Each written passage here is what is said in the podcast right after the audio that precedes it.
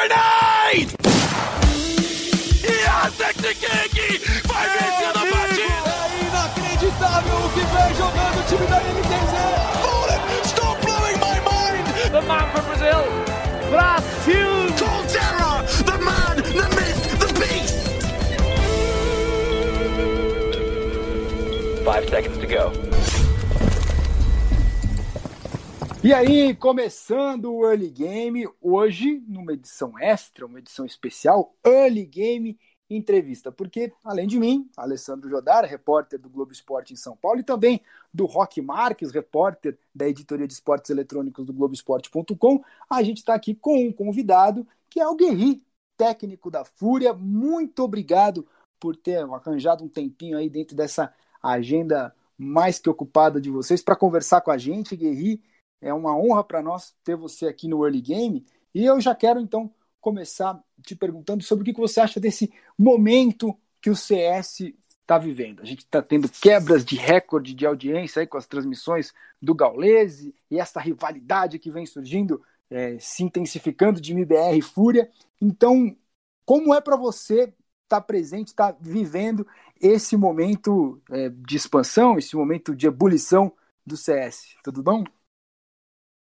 Bom, primeiramente, bom dia, boa tarde, boa noite para quem, para quem vai escutar, para quem vai ler. E é, agradeço o convite aí de estar aqui é, e poder, poder falar um pouquinho, poder esclarecer algumas dúvidas. E, e falando desse, desse primeiro ponto que você está tocando, é, eu acho que é mágico, né? Eu acho que a palavra ela, ela é um, ela, a palavra mágica, eu acho que ela enquadra bem nesse sentido, porque é um momento, acho que único no, no, no CS brasileiro, né? E, e, e, eu, eu estar vivendo isso junto com o meu time é, ali brigando entre os melhores do mundo é muito gratificante. É, mostra que todo, todo esse processo aí doloroso, né? É, difícil, ele, ele vale a pena e, e, e é, e tá, e tá valendo muito a pena a gente estar tá nesse momento passando por tudo isso, mesmo que em alguns momentos, alguns momentos difíceis, mas no final do dia é, tá, tá sendo um, um amadurecimento é, extremamente importante para os jogadores, para mim, para a organização, para tudo. E eu fico muito feliz de poder é, é, ser, ser, como eu recebo muitas mensagens aí, ser inspiração para muita gente, os meus jogadores serem inspiração para muita gente, a gente está aí quebrando recordes com o nosso com o nosso joguinho, né? Rock Marques, guerreiro aqui com a gente, hein? Cara, é, Guerri, muito obrigado né, por, por atender esse nosso convite. Sei que as últimas semanas estão sendo bem agitadas para a Fúria. E é, é, justamente sobre isso que eu queria falar, porque ano passado a gente teve uma, uma ascensão da Fúria no, no, primeiro semestre. Eles chegaram mais ou menos a essa altura do ano passado. É, foi quando o time estourou, né? Teve boas campanhas na DreamHack, teve aquela final da SS também, e vocês chegaram até o top 5 do mundo. Depois o time teve uma, uma, uma queda né, no, no segundo semestre, mas ainda se manteve como o principal time é, brasileiro no ranking. Agora, um ano depois, é, hoje exatamente, né, a gente está gravando na segunda-feira, vocês voltaram para o top 5, mas até duas horas atrás vocês eram o, o top 4. É. O que, a, a minha dúvida é, o que foi mais gratificante para você? Chegar naquele top 5 no ano passado, é, em condições normais, jogando é, ali meio que ainda na sombra do, do time da MBR, ou agora no. Ou chegar agora no top 5, eu, digo, eu digo, né? Ou chegar agora no top 4, meio que sobrando, apesar de não estar tá jogando os presenciais, sendo a principal equipe norte-americana e sendo aí disparada a principal equipe brasileira. Qual momento foi mais gratificante para você? Olha, é, eu, assim, se, se for colocar apenas, se eu tivesse que escolher um, obviamente que eu escolho o de agora, porque quando a gente fala do top 5 que a gente atingiu no ano passado, é, eu já falei isso algumas vezes, mas é, eu falei até mesmo no meu Instagram, esses, faz umas semanas atrás, é, que quando a gente é, bateu o top 5 no ano passado, a gente, a gente ficou muito feliz.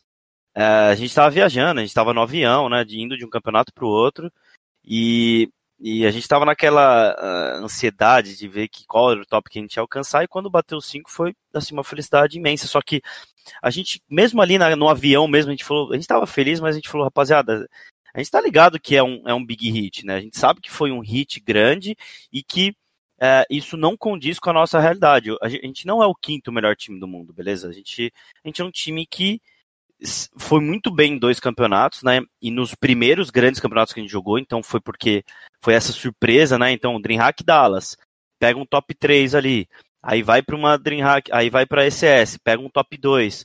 Então, tipo, foram dois campeonatos que a gente irritou muito forte.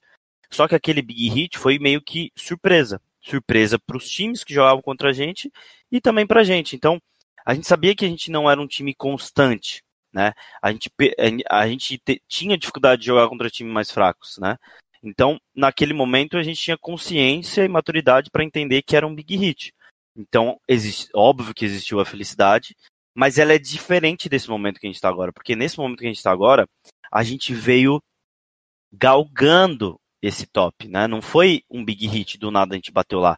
Veio aos poucos conquistando ponto, sendo constante, sempre entre os melhores. Então, essa diferença me traz é, uma, uma consolidação, é mais sólido eu, eu falar que eu estou entre os melhores do mundo. Então, naquela época eu não acreditava e a gente sabia que a gente não era os melhores do mundo, um dos melhores. Hoje, é, hoje se a gente for jogar um campeonato na Europa, a gente vai disputar entre os melhores. Eu tenho total certeza disso. E não é porque, porque quando a gente joga contra IG, Centives, MBR, é, Liquid, GenGG, é, esses caras, gente, é, esses caras estão no mesmo nível de Navi, Fnatic, G2, está muito estacado. Eu tenho, eu tenho certeza do que eu estou falando. Então, quando, chega, quando voltar para os presenciais, a gente vai estar tá no mesmo nível dos caras. E como que é essa questão, é, como você falou aí, voltar aos presenciais? Como que é ter que trabalhar nesse momento de pandemia e é muito diferente o, o, sucesso que você obtém, o método de trabalho que você precisa utilizar para conseguir avançar nessa fase que a gente está vivendo agora do que você faz em um momento comum, comum, convencional? Olha, eu acho, eu acho que todos os times passaram por adaptações aí, né? E, e a nossa adaptação, eu, eu costumo adaptar a nossa agenda demais, né? É, eu, adap, eu, não, eu, não, eu não mantenho uma rotina por muito tempo. Então, é uma coisa que eu já estou acostumado a fazer, e mesmo nessa pandemia, eu venho sempre alterando o jeito que a gente treina, o volume que a gente treina, e por aí vai. Então, é, para ser sincero para vocês, eu, eu acredito que, não por ser online, mas por, por conta dessa pandemia, fez com que a gente tivesse tempo suficiente para customizar, tunar e, e volumar o nosso time de uma maneira onde a gente pôde encaixar o nosso estilo de jogo.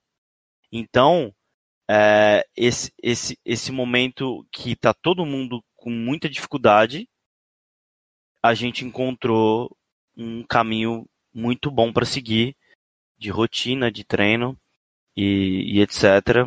para a gente é, poder ter essa, essa, essa consolidação aí, como a gente está tendo agora. É, e Rock. você falou sobre estilo de jogo, Guerri. Essa é uma. Até vou voltar um pouquinho na, na minha questão anterior. Que o estilo de jogo da Fúria, quando surgiu no ano passado, era aquela coisa de estar sempre surpreendendo, é, ter um estilo muito rápido, fazer aquele jogo do. O Art ainda mantém isso até hoje, mas era aquele jogo de surpresa, o jogo que a gente não sabia muito bem como a Fúria ia vir. Com o tempo, vocês foram que meio perdendo isso, né? Todo mundo se preparou melhor para enfrentar a Fúria, e agora o time ainda tem alguns pontos, principalmente o Art, né? Que é, é, é praticamente o, o cara que mais se destaca nessa agressividade, mas é um time muito mais regular. Você enxerga desse jeito também, até por essa questão da consolidação. Não foi só uma consolidação nos pontos para o ranking, mas uma consolidação para o time também, para o estilo de jogo? Sem dúvida, sem dúvida. A gente está. Se a gente for comparar o time que bateu top 5 ano passado e o time de hoje, hoje nós somos é, extremamente. É, a gente trabalha muito mais na mesma página, entendeu?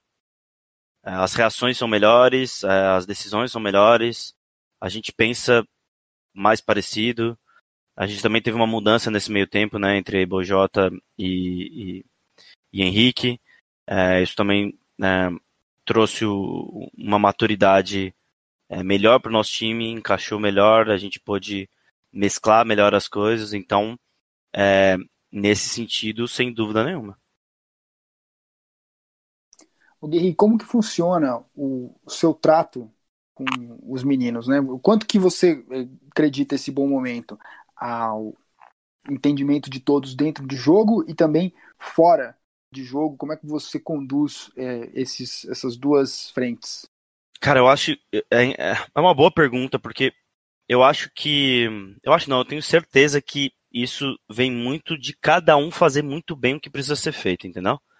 Não tem uma frente, tipo, não é só o meu trabalho bem feito, não é só o trabalho do Arte bem feito, não é o trabalho só do Bernardo bem feito, não é o trabalho só dos meninos. É, é assim, cada um fazendo exatamente o que precisa ser feito.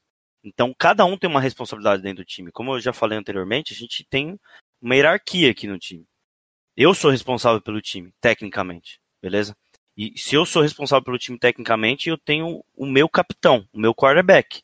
Quem que é meu quarterback? É o Art. Ele é meu capitão. Então, tipo, ele é o cara responsável por levar o time e por conduzir o time. Só que essa responsabilidade quem tá dando para ele sou eu. Então, eu, junto com o Art, nós somos responsáveis tecnicamente pelo time. Óbvio que eu tenho uma responsabilidade maior, né, pela minha posição, e ele uma responsabilidade em game, né? Então, e aí quando a gente tem busca a responsabilidade de cada jogador, cada um tem o seu quadrado né? Então, e cada um tá fazendo muito bem. Então, a diferença do time do ano passado para hoje é que não é mais um não é mais uma loucura, é uma loucura organizada, entendeu? É literalmente isso. Uhum. Uhum. E essa metodologia você foi criando é, junto com a org? Existe já um, uma fórmula de sucesso dentro do SES, você é, consegue enxergar um padrão ali, uma sequência de é, eventos, uma sequência de, de, de, de, itens que você precisa botar em ordem para alcançar o sucesso, ou isso vai variar mesmo de time, de, de, de técnico, do que você tem na sua mão, do momento que nem agora a gente está na pandemia?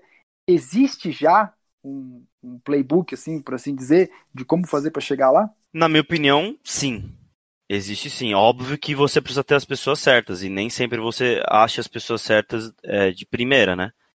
Então, é, você precisa ter um capitão, você precisa ter jogadores que consigam encaixar no estilo de jogo do capitão, e tudo isso leva tempo, leva investimento, então não é uma fórmula simples, mas eu hoje, com a experiência que eu tenho, eu sei exatamente aonde que eu preciso trabalhar é, para tirar o melhor de cada jogador. Porque a grande realidade é o seguinte, é, você tem perfis diferentes, pessoas diferentes, pensam diferente. Então, é, qual, qual que é o. Se eu tivesse que dar uma dica para um treinador, é. A primeira coisa é sua obrigação saber quem são os seus jogadores. Como eles são, como eles se sentem, como eles pensam, qual o perfil de cada um. E você precisa saber lidar com cada um, saber falar com cada um e, e saber extrair o melhor, o 100% do desempenho de cada um. Esse, esse é o segredo. Se, se existe um segredo, é esse.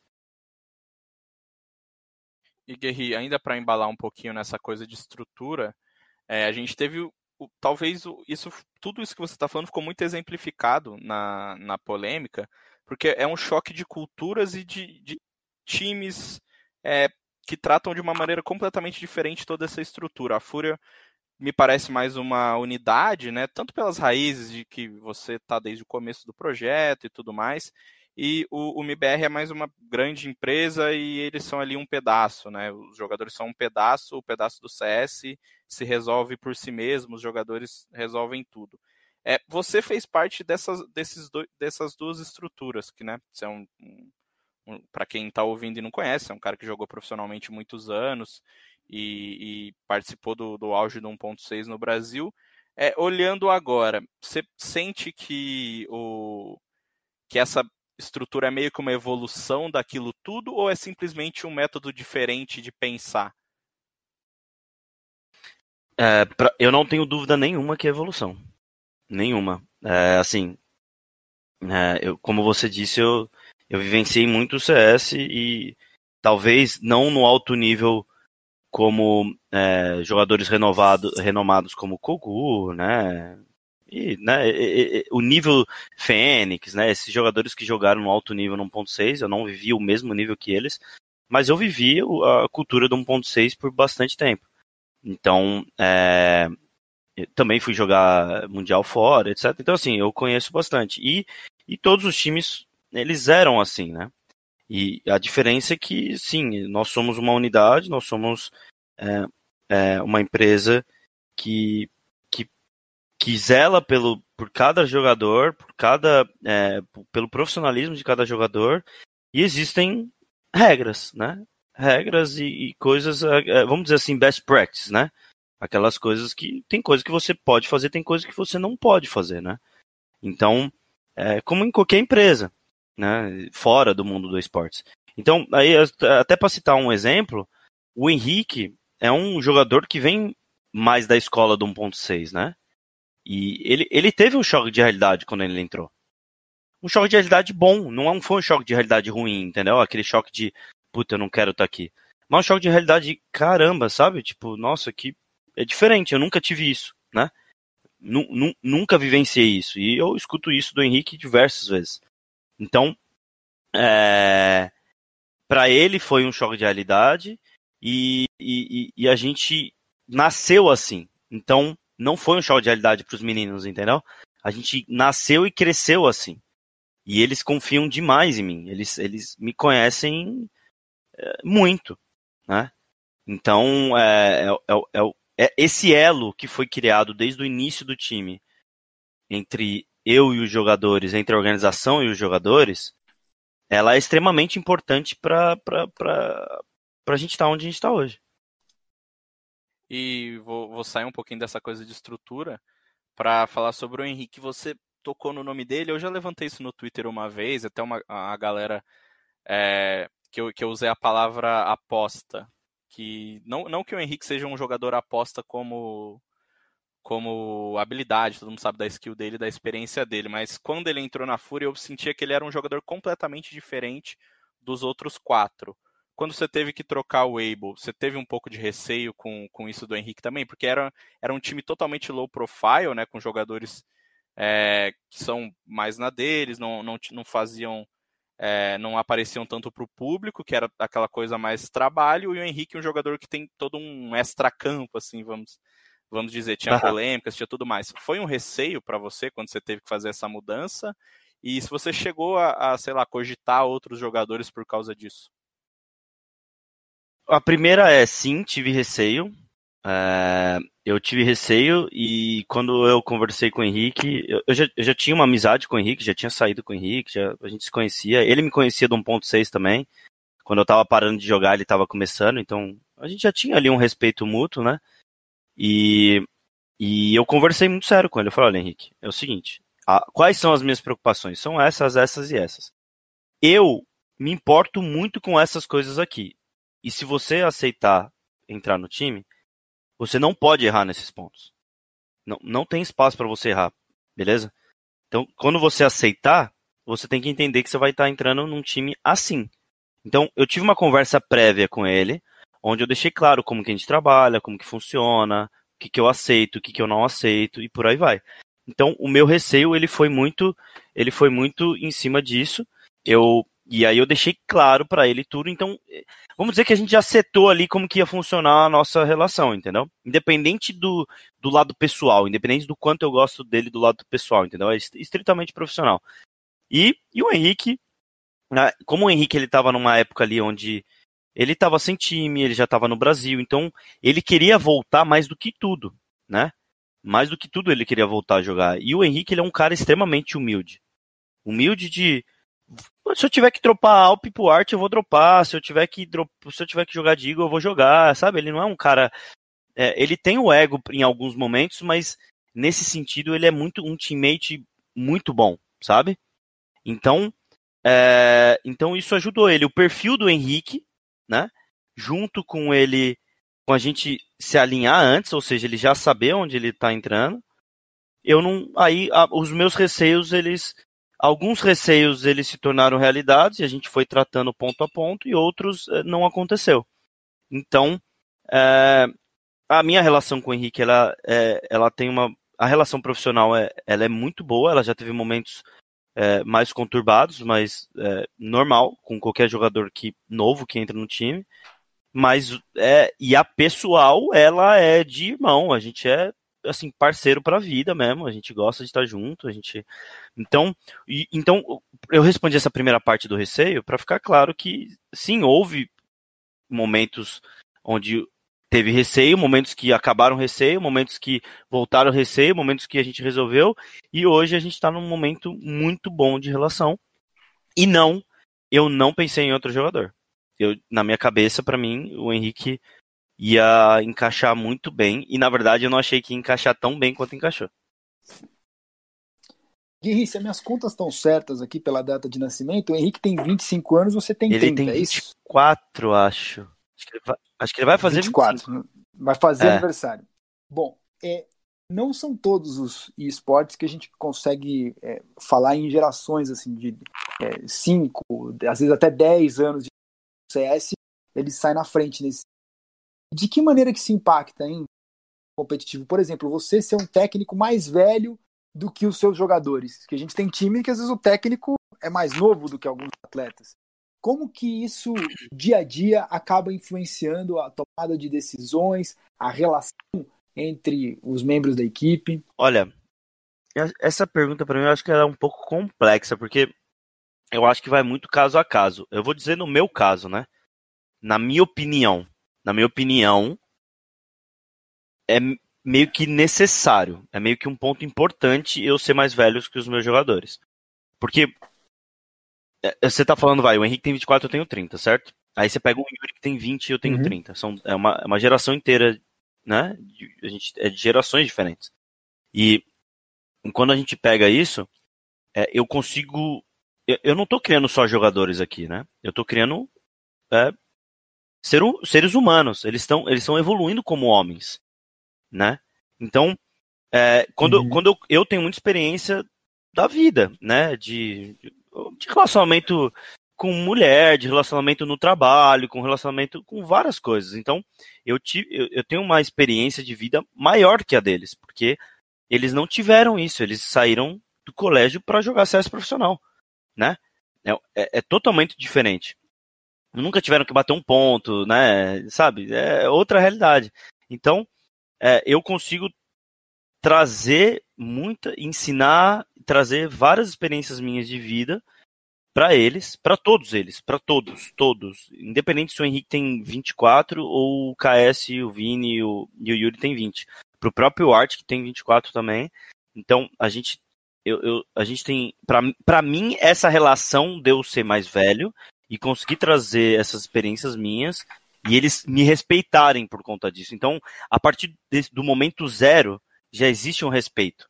Então, e o, e o treinador, o coach, ele precisa ser respeitado no, nesse nível para que ele consiga trabalhar os jogadores.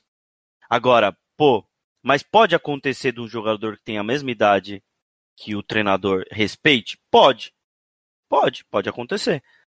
Mas eu acredito que se o treinador ele tem, ele é mais velho, ele, ele além dessa parada de respeito, ele consegue auxiliar os seus jogadores numa evolução como ser humano diferente do que um, um, jogador que tenha a mesma idade do técnico, que aí as experiências talvez sejam mais parecidas, entendeu?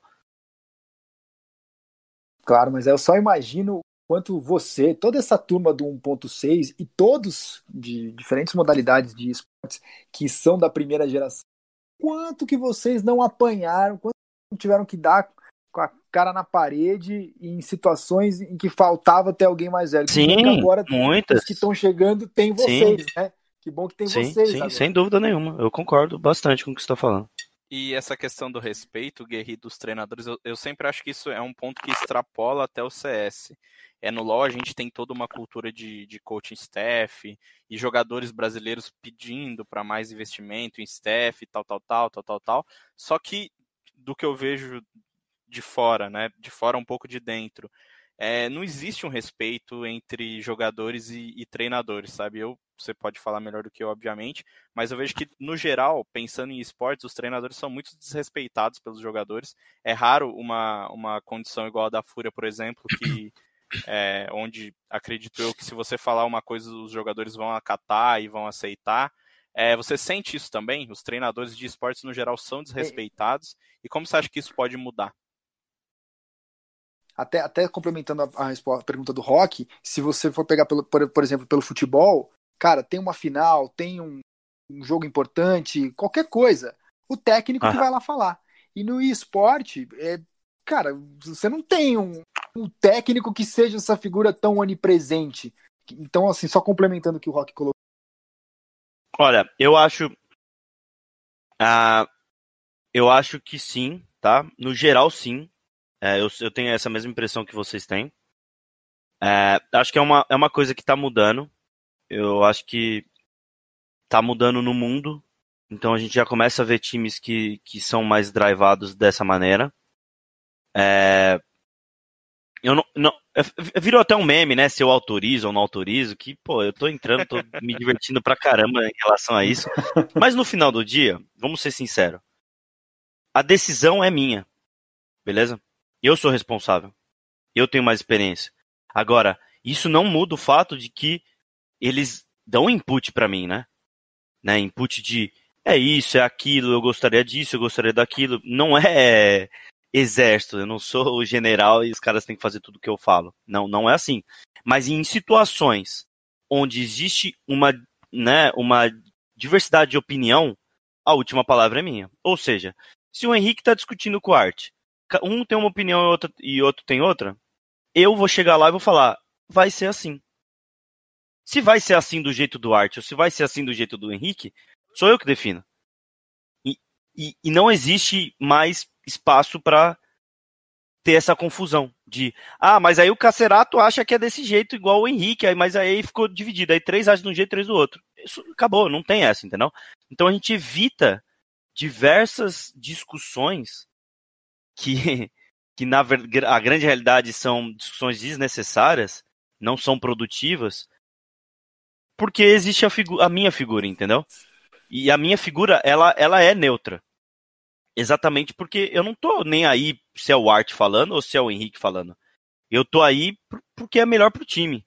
Eu, não existe mais eu querer ganhar a discussão, entendeu? Porque isso existe muito hoje. E, e, e, a gente tem muito problema em times, em diversos times de CS, porque é muita gente imatura.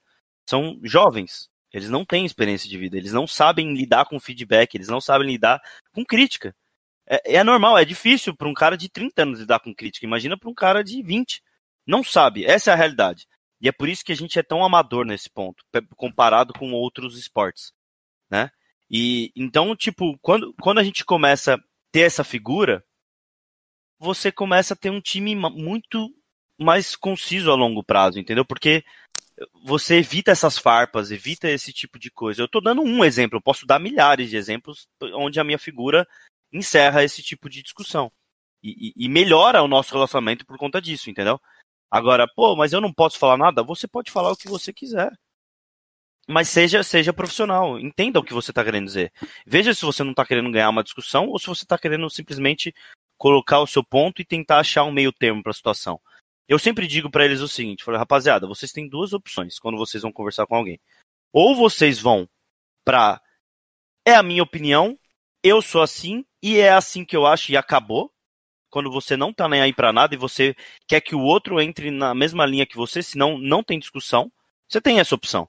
Ou você vai na discussão seguinte: olha, eu acho que é isso, mas eu tô indo para essa conversa querendo encontrar o meu termo. É, são essas duas opções. Se você vai na primeira, você já está errado. Você tem que sempre buscar a segunda, a segunda opção, que é eu entro nessa, nessa conversa para entrar o meio, encontrar o meio termo. Eu não quero discutir, eu quero o melhor para o time. Talvez o melhor para o time não é o que eu quero. Mas eu acho no momento que é o que eu quero. A gente pode entrar nessa discussão e a gente vai encontrar o meio termo. Então, tipo, e eu acho que sim, a nossa classe de treinadores, de coaches, elas, elas, é, ela é um pouco, vamos dizer assim, é, colocada para escanteio, no geral, né? Os jogadores têm, vamos dizer assim, é, vamos dizer, como que eu vou dizer, mas não é mais respeito, né? Mas teoricamente não existe a hierarquia que deveria existir, entendeu? Tem É, mais eles têm autonomia, mais né? autonomia no geral, e isso tá errado. Você não vê nenhum esporte isso acontecer. Aí, Guerri, acho que a gente já esbarra num negócio que foi a, a confusão da semana passada, né? Porque você tem no MBR ali os jogadores que é, todos falam por si têm uma independência, até pela história que já construíram. Você acha que que, o que aconteceu ali do, do vídeo que depois foi parar, que o Fallen postou nas redes sociais e gerou toda, todo aquele burburinho, os jogadores do MBR é, reclamando que teria faltado uma espécie de fair play enfim, só repassando a história para quem às vezes não está por dentro do que aconteceu, mas eles ficaram bravos porque os jogadores da Fúria ali não se posicionaram, falaram o Guerrilha que está cuidando. Aí é um, já é um duelo de gerações também que de repente causou essa essa essa encrenca toda. Eu, eu, eu acredito nesse ponto que você está falando, sim, esse duelo de gerações ele existe nessa, porque né, os jogadores da MBR são mais velhos do que os meus jogadores, isso, é, você pegar a média de idade, né, deixar claro isso. É, eu, e aí como, como eu já falei no meu pronunciamento, fui eu que disse que eu não queria que ninguém conversasse no chat aberto. Não é para conversar. E como eu disse anteriormente, eu tenho essa, essa palavra e eles confiam demais em mim. Você entendeu? A partir do momento que eu falei, rapaziada, não, Sim. não entre em nenhuma conversa, não entre em discussão, porque não vai adiantar. Sou eu que vou definir aqui com o admin e com, e com o manager deles. Então, é- essa, essa diferença de, de gerações, ela com certeza ela tem, ela tem um, um- ela, ela é um ingrediente nessa parada. Mas o que eu acho, eu entendo perfeitamente o que a MBR né, sentiu, o que eles passaram, né, esse sentimento de injustiça, porque realmente travou. Eu entendo perfeitamente, entendo muito mesmo. E, e eu me coloco no lugar deles quando eu, eu vejo, eu, eu, eu me coloco na situação no lugar deles. E aí, o, o que, que eu imagino que, que, que foi mais um ingrediente que tornou isso pior? Foi um ingrediente de que os meninos jogam com eles em situações de brincadeira, né? Em pug, em qualquer fora de, de treino, né? Fora de campeonato. E aí você também tem uma amizade ali muito grande, de um laço entre KNG e Henrique. Eles, e aí, quando eu falo que não é pra ninguém conversar, é ninguém conversar. O Henrique me respeitou, entendeu? Então, e ali, a- Uhum. ali vai leva um pouquinho mais pro pessoal, entendeu? De tipo, pô, a gente joga junto. A gente tem uma certa amizade, né? E aí no momento onde eu tô, eu eu travei, eu fui prejudicado, ninguém tá levando isso em consideração. Então eu entendo exatamente o sentimento que eles tiveram. Só que a- por um outro lado, exatamente, aqui é tratado de um jeito diferente. Então, quando essa situação explodiu, a- decisão é minha, rapaziada, não conversa. Por que não conversa? Vocês não vão decidir, porque se o admin virar e falar é, vai ser assim, acabou. Vai ser assim. E é, e é como tem que ser, né? É assim que funciona. E, e eu- Uhum. até uma coisa que eu falei, eu acredito que vai até mudar isso. Não vai existir mais essa parada de fair play. Acho que até o Zeus falou sobre isso também, que a, a regra é um pouco aberta, ela dá espaço para acontecer esse tipo de coisa. E então, quando, quando eu falo não fala, e todo mundo toma essa decisão de não vou falar, aí é um papo de resolver entre eu, manager MBR e admin, que é o correto a se fazer e é o que deveria ser feito. Só que aí, como existe essa parada pessoal, ela é um ingrediente. As, essas duas coisas são esses ingredientes que acabam explodindo, né? E então eu, eu acredito que, que essas duas coisas ajudaram esse fato a acontecer. Mas, de novo, eu entendo perfeitamente o que eles sentiram. É, eu respeito o que eles sentiram e entendo. O único ponto é a partir do momento que você torna isso público, aí as consequências são diferentes, né? E aí é esse é o que o ponto que eu, que eu não concordo. E Guerri, ainda nesse, nessa questão da polêmica, é claro que você já falou bastante sobre isso no geral, então não vou, não vou voltar naqueles detalhes que você já falou no seu pronunciamento. É meio que uma visão geral. É, você fala de amizade, que tem essa amizade, tem obviamente uma proximidade por serem dois times brasileiros jogando aí fora, vocês vão se encontrar em vários eventos e tudo mais. É, como que você sente que ficou essa relação? Deu uma estremecida? Você falou, você falou no, no pronunciamento, né, que já não era muito próximo do Dead, por exemplo, né, que tinha conversado poucas vezes, mas a gente tem um exemplo clássico aí do KNG e do Henrique, que são muito próximos, e até outras relações, Vini jogando na stream com o Fer, o próprio Yuri também. É, você acha que vai dar uma, uma estremecida nessa, nessa relação ou vai ser uma coisa que vai passar com, com o tempo? Olha, de fato, sim, estremeceu e isso acho que não é novidade para ninguém. Foi uma situação muito difícil, principalmente para os nossos jogadores, eu acredito, porque eles são muito novos, né? E, e passar por por tudo que eles passaram foi muito difícil. Eu acredito também isso, esse é um ingrediente que também nos prejudica ao longo do campeonato. É difícil, né? A gente está falando de é, meninos de 20 anos de idade passando por coisa que talvez, talvez não, com certeza várias pessoas de 40, de 50 anos nunca passaram. E então, é... mas eu, eu, eu acho o seguinte, eu acho que ao longo do tempo é, isso pode ir melhorando.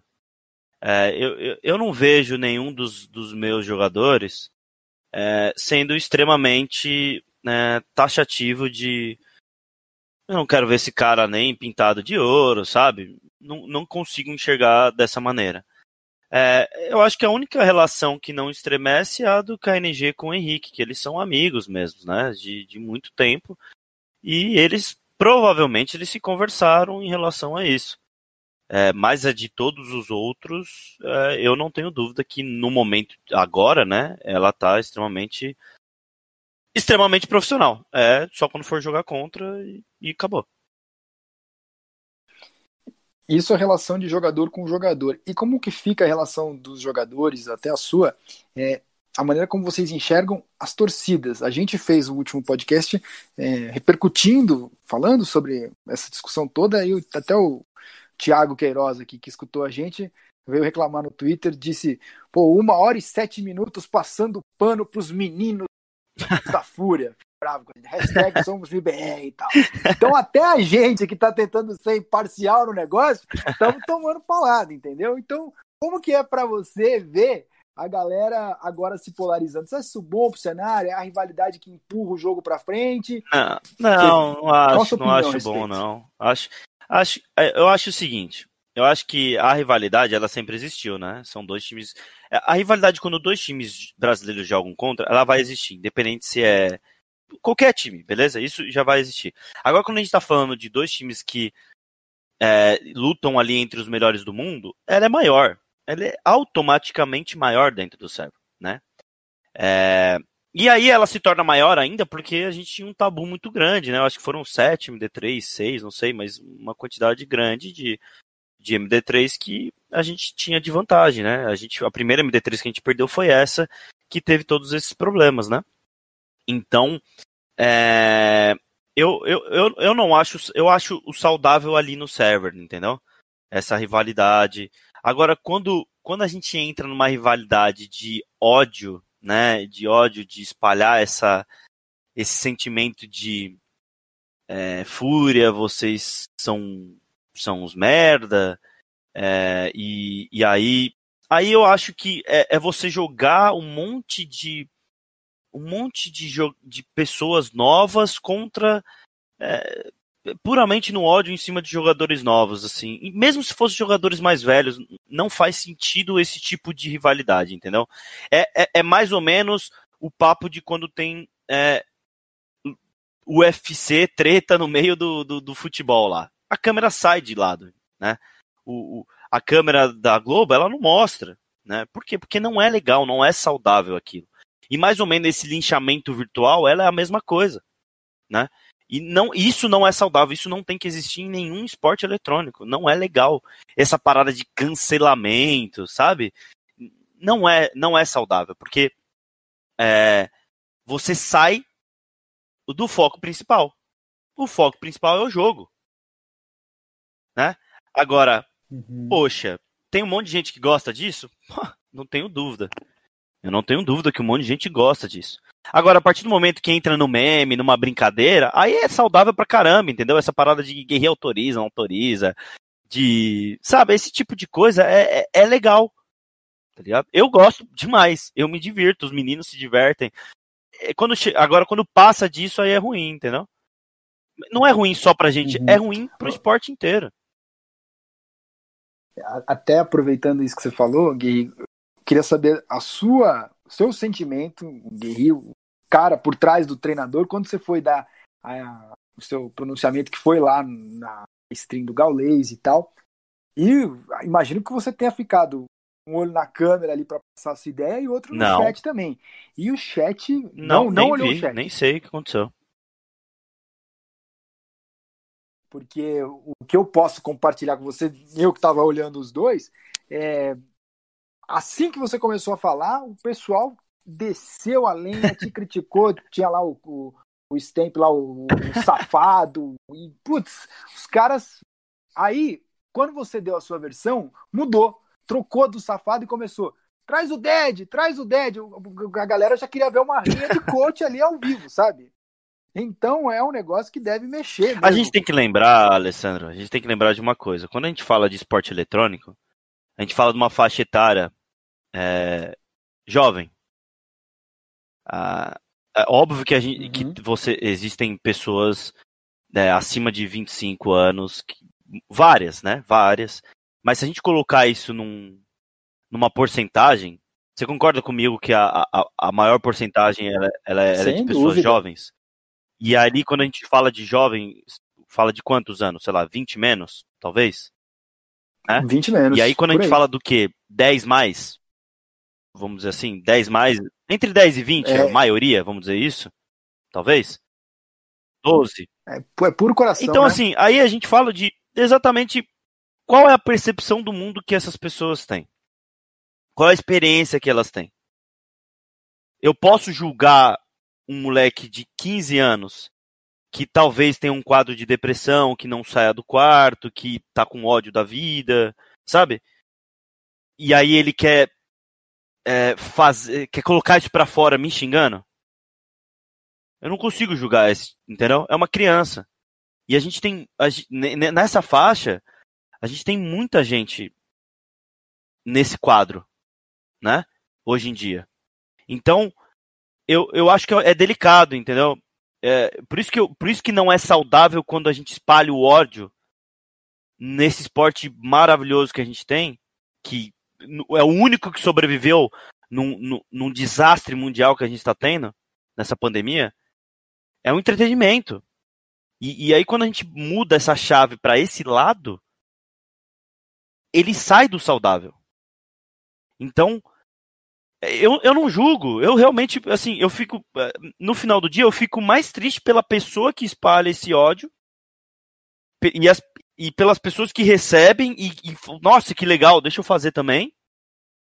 Do que. Do que puto. Não fico puto. Juro por Deus, eu não fico puto. Então, assim, eu fico triste, chateado.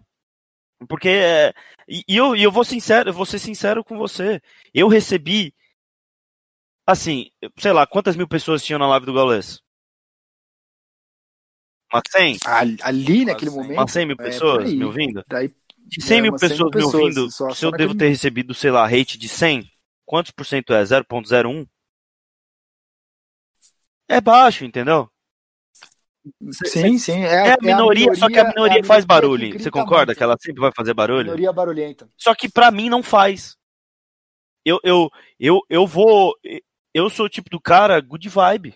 Eu não gosto de bad vibe. Eu sou extremamente comunicativo, extremamente good vibe, extremamente da resenha. Todo mundo que me conhece sabe como eu sou, gosta de estar perto de mim. E, e eu, e eu gosto de ser assim. Não é uma parada que eu forço. Eu, eu sou assim com qualquer um. Então, é, quando eu vejo o hate, eu deleto. Ah, deu hate na minha foto? Eu deletei. Eu fico triste pela pessoa. Mas não respondo, não dou hate, hate de volta. Não. E nunca vou dar. Nunca vou taxar aquela pessoa para que outras pessoas que gostam de mim deem hate nela. Às vezes é exatamente um, um moleque num quadro desse, que aí vai receber um hate de duas pessoas, ele pode querer fazer alguma bobagem com ele mesmo, entendeu? E a minha responsabilidade ela é muito grande. As minhas palavras elas têm um poder grande. Eu não posso ser irresponsável. E eu não posso deixar os meus jogadores que eles sejam responsáveis. Por quê? Porque eles são novos. E eles sentem essa mesma emoção. Entendeu? E talvez nessa emoção eles não. Você acha que ele vai pensar em tudo isso? Não pensa, não tem esse tato. Só que eu tenho 30 anos. Eu não sou mais moleque. Eu tenho esse tato, eu tenho essa responsabilidade. Então, quando eu viro e falo, rapaziada, acabou o jogo, ninguém responde nada, ninguém alfineta nada, não é porque eu mando neles, é porque eu cuido. Eu cuido e eu, eu quero o melhor para eles. Eu não quero que eles façam coisa errada. Eu quero que eles sejam seres humanos melhores. E que eles espalhem o bem e não o mal. É fúria só no nome, Fúria só no nome, né? Pelo jeito. Pô, com certeza. E... e dentro de jogo, e dentro de jogo também tem bastante fúria. É. E justamente para a gente voltar um pouquinho para esse, esse jogo, né? Sair da, da polêmica e tocar em frente. É, o, o calendário da Fúria ainda está um pouco é, vazio, né? Pelas situações que a gente tem ao redor do mundo, mas essa semana vocês já têm uma competição importante que é o, o, RMR. As qualificatórias estão acontecendo exatamente nesse momento, mas vocês já estão na fase de grupos. É, por toda a construção das últimas duas semanas, em especial o título é, da DreamHack Masters, a Fúria entra nessa competição como quinta colocada no ranking, mas como primeiro time norte-americano. Acho que isso não dá nem para a gente contestar. É, é, mais ou menos essa ideia para esse, esse RMR? É tomar de vez esse topo do cenário norte-americano? Olha, para ser bem sincero para você, não me importa muito o topo americano. E nem me importa. É, é, é muito sincero o que eu vou falar para vocês. Não é uma, isso é uma, muito mais uma parada que acontece para os torcedores, entendeu? E para e para e para mídia no geral. Mas para gente, é, o nosso objetivo é um major, né? É, é, ser campeão da DreamHack, é ser campeão da Blast. Mas se a gente pegar uh, o big picture da parada, a gente quer jogar um major no Brasil mais do que qualquer coisa. E é óbvio que a gente, qualquer time brasileiro quer. E esse, esse, vamos dizer assim, esse objetivo a curto prazo é esse. E não é ser o melhor dos Estados Unidos ou o melhor do Brasil. O objetivo a curto prazo é esse. A longo prazo é a gente ser o melhor do mundo. Então, não existe é, essa parada de porra, agora. Puta, desculpa, eu falei duas palavras seguidas. Não tem problema. Mas é, a gente no, chegar no, no, nesse torneio, olha, agora a gente é o melhor dos Estados Unidos, é o melhor do Brasil, então a gente tem que, né, tal, tal, tal, mostrar. Não. O papo é o mesmo. É campeonato 100% e para cima. Não, não tem outra, não tem outra discussão, entendeu? Então, e outra, não quando a gente fala de ser o melhor dos Estados Unidos, e melhor do Brasil é uma linha muito tênue, porque a gente tem times de extremamente, extremamente competente e a gente vê como tá tão próximo todos os jogos. E a gente tem consciência quando a gente ganha dos times grandes, a gente sabe que é, é tudo muito próximo. É um round faz diferença. Um round. É, é, é muito, é, é muito complexo. Então, é, eu não tenho na minha cabeça que, tipo, nós somos os melhores e e é só continuar fazendo o que a gente está fazendo, entendeu? O que eu tenho na minha cabeça é o seguinte: a gente vê hoje uma MBR com essa mudança para o TRK numa evolução boa, né? Crescendo, tendo mais consistência, sendo muito mais perigoso, o que é muito bom para o cenário no geral. E isso não só para eles, mas eu acho bom, tá? Quando a gente pega uma EG que estava mal, desde que o Zeus entrou estava mal, né? Veio no, no Road to Rio mal, em outros campeonatos mal, e agora ganha um título legal pra caramba, outro time forte. A gente vê uma Liquid que é a Liquid, cara. Individualmente ali, é difícil, meu Big. É muito difícil. Os caras são fortes. A gente vê uma Genji muito forte no começo do ano e agora dando uma cambaleada, mas ficou em primeiro no World to Rio, não dá para brincar, né?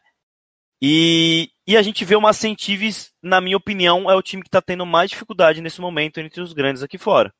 Principalmente aqui nos Estados Unidos. Que já faz um, um tempo. Eu acho que esse ano ainda não encaixou. Ela tem. Ela ganha de alguns times, tal, tal, mas não tá dando aquele. Não tá consistente. Mas mesmo assim, não dá para brincar. Você vê o que o JKS fez com a gente, é surreal. Então, de novo, é, na minha opinião, tá todo mundo ali no mesmo barco. É, tá muito parelho. A MBR entrou de volta nessa, nesse parelho.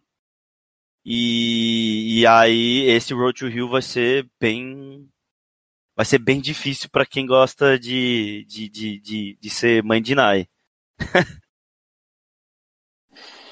Os próximos capítulos prometem, hein?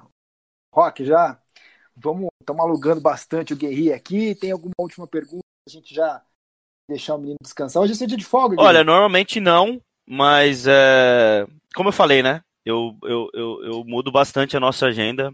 Eu, assim, cada semana, às vezes a cada uma, duas semanas é uma coisa diferente. Eu sinto mais o que a gente está precisando.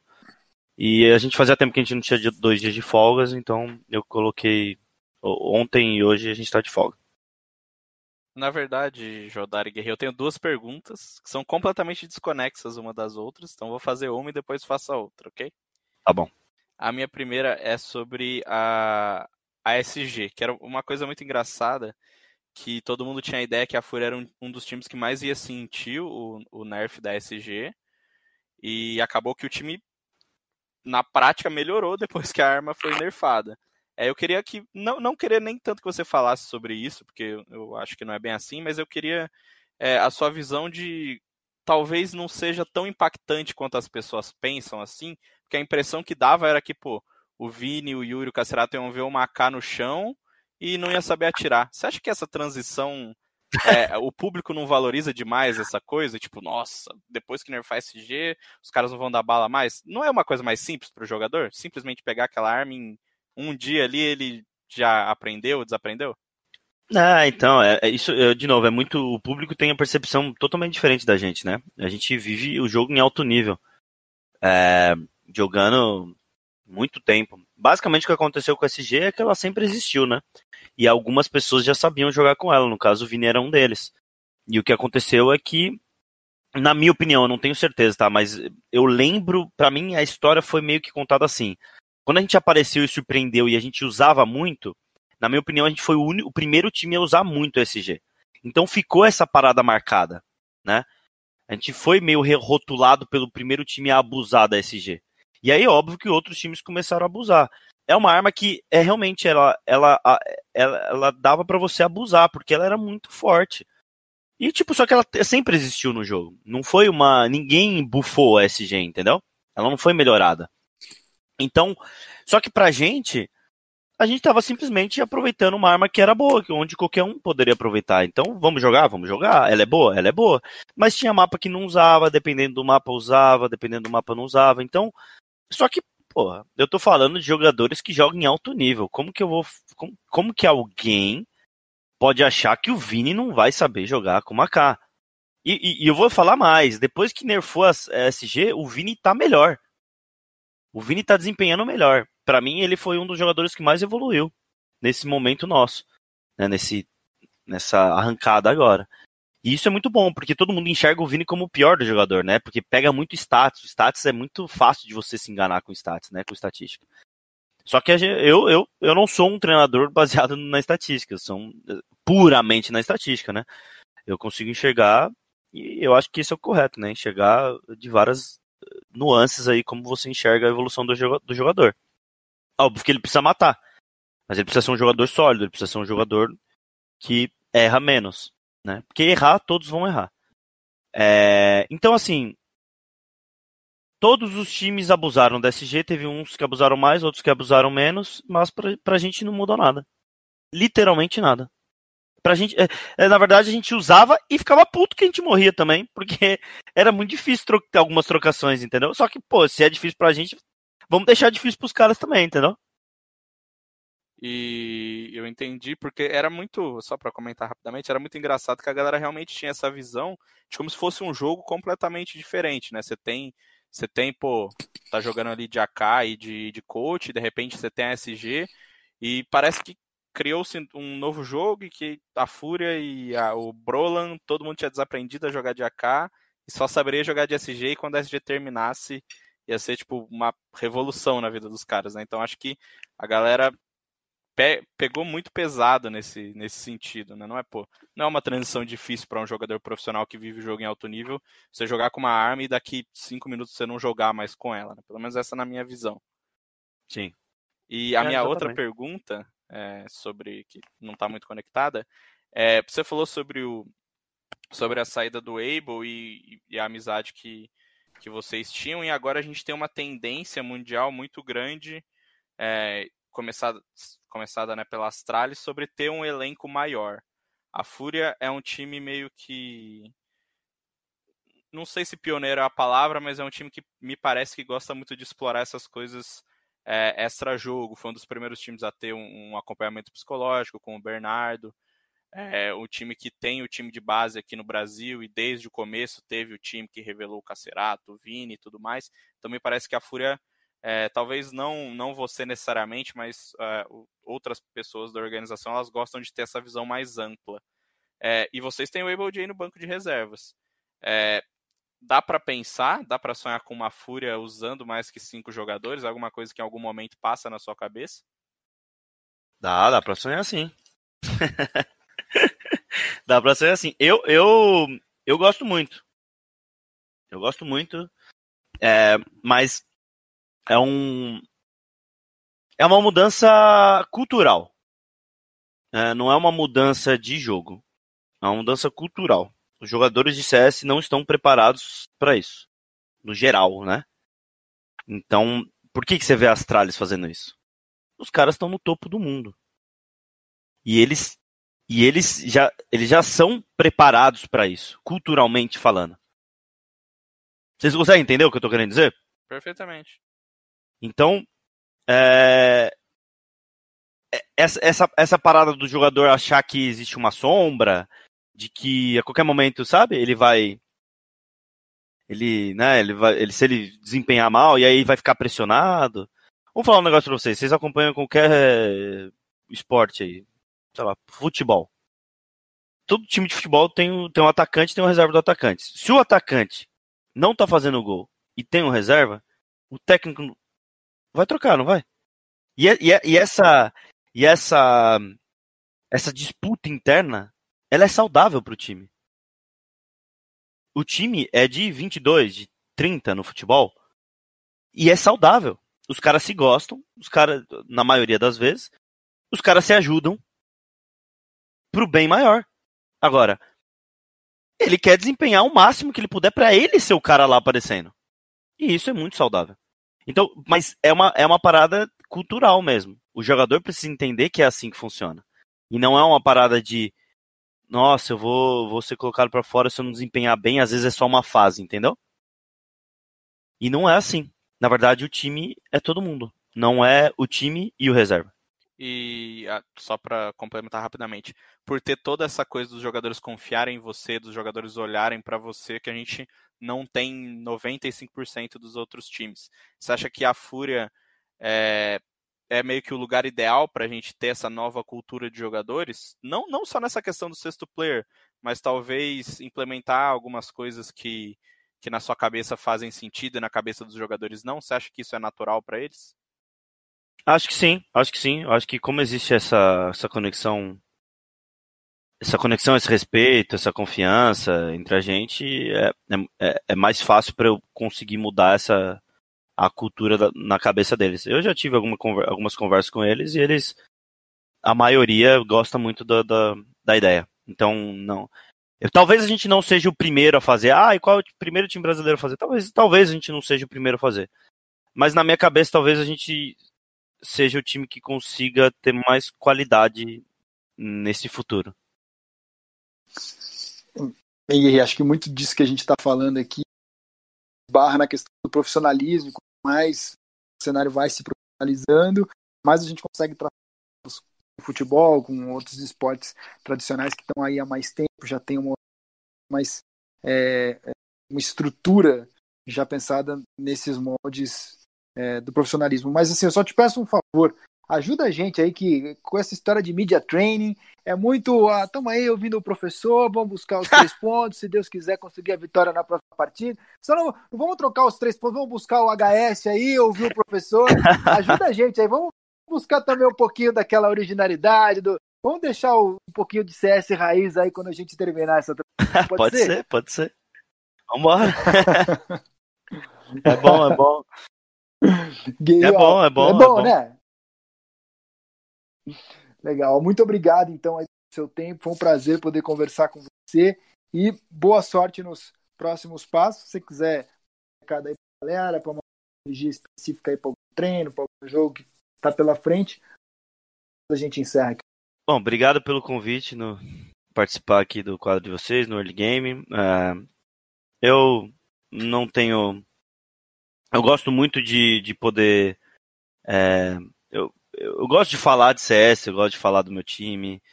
É, para mim é a minha vida. Eu, eu, eu, eu tenho muito conhecimento das coisas que eu faço. Eu, eu vivo isso intensamente. É, eu quero que eu quero continuar vivendo por muito tempo, né, dessa, dessa profissão. E eu estou extremamente feliz com o momento que a gente está vivendo. É óbvio que esse não não do momento conturbado que a gente viveu nessa semana, mas no geral ele é extremamente positivo e, e, e gostoso de se viver. É, eu sou extremamente agradecido de estar de, de, de tá nesse momento. Poderia poderia não ser eu, entendeu? Mas sou eu que estou vivendo isso e os meus jogadores uh, eu fico extremamente agradecido. E, e, e, e em relação à, polêmica, uh, eu não, não, eu não, não preciso adicionar mais nada, não preciso falar mais nada sobre isso. É uma coisa para mim já passado. Não existe mais discussão sobre, sobre isso. Uh, eu acho que é normal é, muitas pessoas ficarem contra, outras ficarem a favor e por aí vai, mas acho que no geral isso é só o tempo que vai curar mesmo.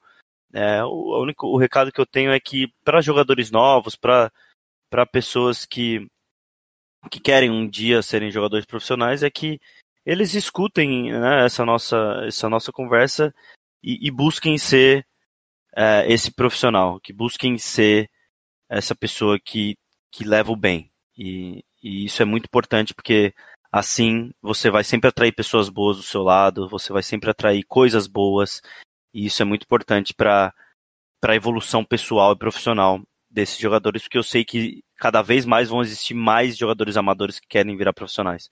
Porque se tudo isso está acontecendo com o Brasil, né, e o Brasil está muito no spotlight dessa parada, é, por conta do Gaules, o Gaules está fazendo um trabalho absurdo, sensacional, é, é, é surreal o que está acontecendo.